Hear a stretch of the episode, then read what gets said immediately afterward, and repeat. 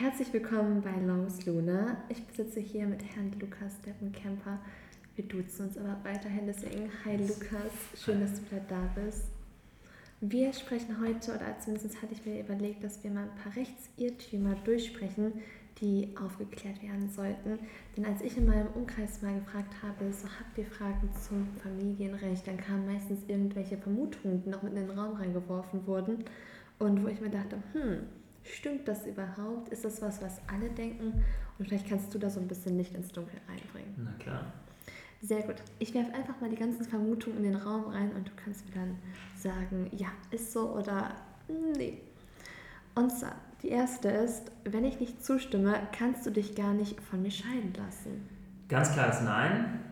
Das geht trotzdem, wenn man seit einem Jahr getrennt lebt und wenn die Ehe gescheitert ist und dann kann man diesen Punkt, dass die Ehe gescheitert ist, dann gegebenenfalls muss man das halt erklären vor Gericht, ähm, muss da zu Beweis antreten, aber dann kann die Ehe auch geschieden werden, wenn der andere es nicht möchte.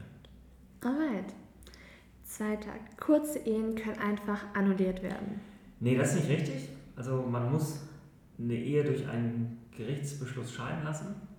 Das ist auch nicht einfach nur eine kurze, schnelle Annullierung. Man muss halt ein Jahr getrennt leben. Da muss man einen Antrag stellen bei Gericht und dann wird das Gericht über diesen Antrag entscheiden. Und man kriegt einen Scheidungsbeschluss am Ende dann ist man geschieden. Alright. Wir müssen ein Jahr in getrennten Haushalten leben.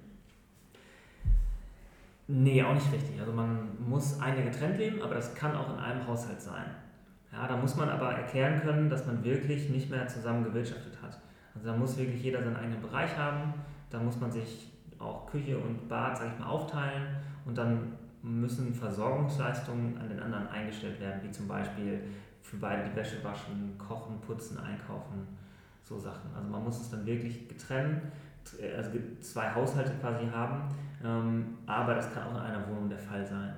Wenn man also komplett aneinander vorbeilebt oder Genau. der eine zum Beispiel nur nachts arbeitet, der andere tagsüber. Genau. Bei solchen Fällen ist, glaube ich, leichter zu erklären. Kann ein Ehepartner, nee. Ein Anwalt kann beide Ehepartner vertreten. Never, auf keinen Fall. Das wäre eine, eine Interessenkollision. Das darf man nicht als Anwalt. Man kann immer nur eine Seite vertreten. Alright. Mm, Bei einer Scheidung regelt das Gericht immer alles automatisch mit. Nein, das ist auch nicht richtig. Bei einer Scheidung regelt das Gericht erstmal nur den Versorgungsausgleich mit. Das ist also eine Aufteilung der ähm, Rente, die man eingezahlt hat während der Ehe.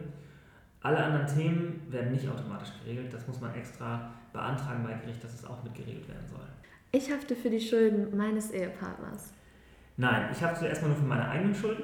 Es sei denn, ich habe eine eigene, ich bin eine eigene vertragliche Verpflichtung eingegangen mit dem Gläubiger. Wenn ich zum Beispiel einen Kredit aufnehme irgendwo, dann ähm, haftet der Ehegatte oder die Ehegatte nicht automatisch mit, sondern muss halt selber auch einen Kreditvertrag zum Beispiel unterschreiben, mit, mit eingehen. Er kann dann auch mündlich schließen. Man muss einen Vertrag mit eingehen, um dann auch zu haften. Das ist der Grund, warum Banken bei Eheleuten gerne beide mit als Darlehensnehmer nehmen, wo dann auch beide mit unterschreiben. Aber automatisch ist das nicht.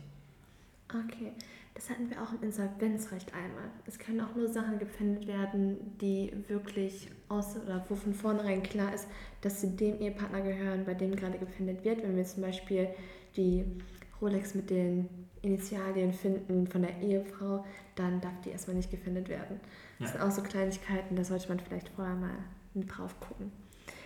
Dann, ich bekomme die Hälfte von allem, was meinem Partner gehört. Ja, schön wär's, ne? Leider auch nicht, das ist nicht richtig, sondern es geht eigentlich, wenn wir um finanzielle Ausgleichsansprüche streiten, dann geht es um die Differenz. Also geht's, ich sage das so, es geht beim Unterhalt, bei der Frage, kriege ich halt was vom Einkommen mit ab, geht es nicht einfach pauschal darum, ich kriege die Hälfte von meinem, meinem Partner ab, sondern es wird halt geguckt, gibt es eine Differenz, hat der eine mehr als der andere und dann kriegt man davon eben was ab.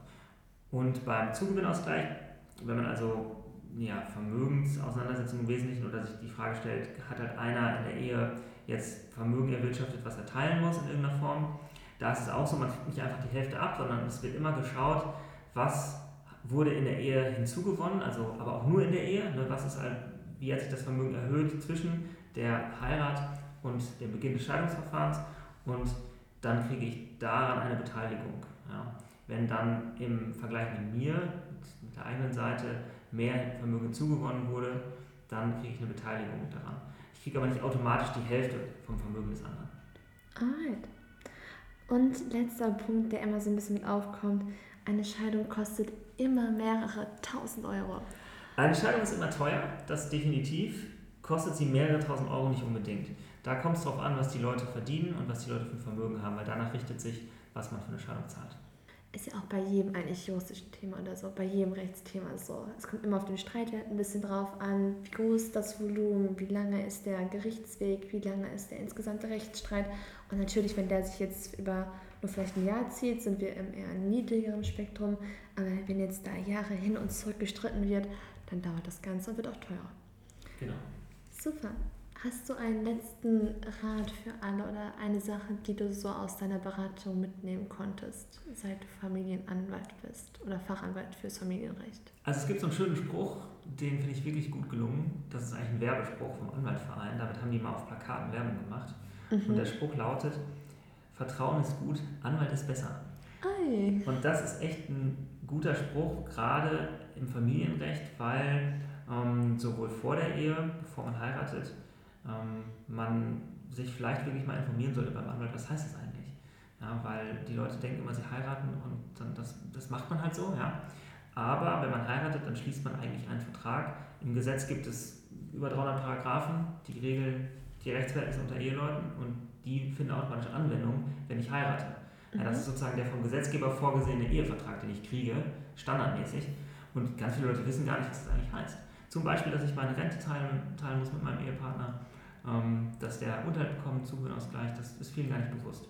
Deshalb ruhig mal informieren und auch, bevor man sich dann auf irgendwas einlässt, wenn man sich schon streitet, wenn schon, wenn schon hakelig ist, wenn, er, wenn dann einer einem irgendwie was hinlegt und sagt, komm, lass uns doch jetzt hier eine Vereinbarung schließen, unterschreiben wir das. Ähm, da würde ich auch sagen, Vertrauen ist gut, Anwalt ist besser, lieber beraten lassen bei uns. Okay, ein gutes Schlusswort. Vielen lieben Dank für all die jetzt ein bisschen interessiert sind oder vielleicht auch mal Rechtsberatung wollen. In den Show Notes findet ihr die WHL-Anwälte auch nochmal mit ihrer Webseite verlinkt. Gerne draufklicken. Es gibt ja immer ein erstes Beratungsgespräch, wo man dann auch mit euch in Kontakt treten kann. Und ich kann auch von meinem Empfinden aus sagen, ich habe mich sehr gut aufgehoben gefühlt und sehr viel Fachwissen bekommen in super kurzer Zeit. Also Vertrauen ist auf jeden Fall da. Cool. Vielen lieben Dank für deine Zeit. Ja, danke schön.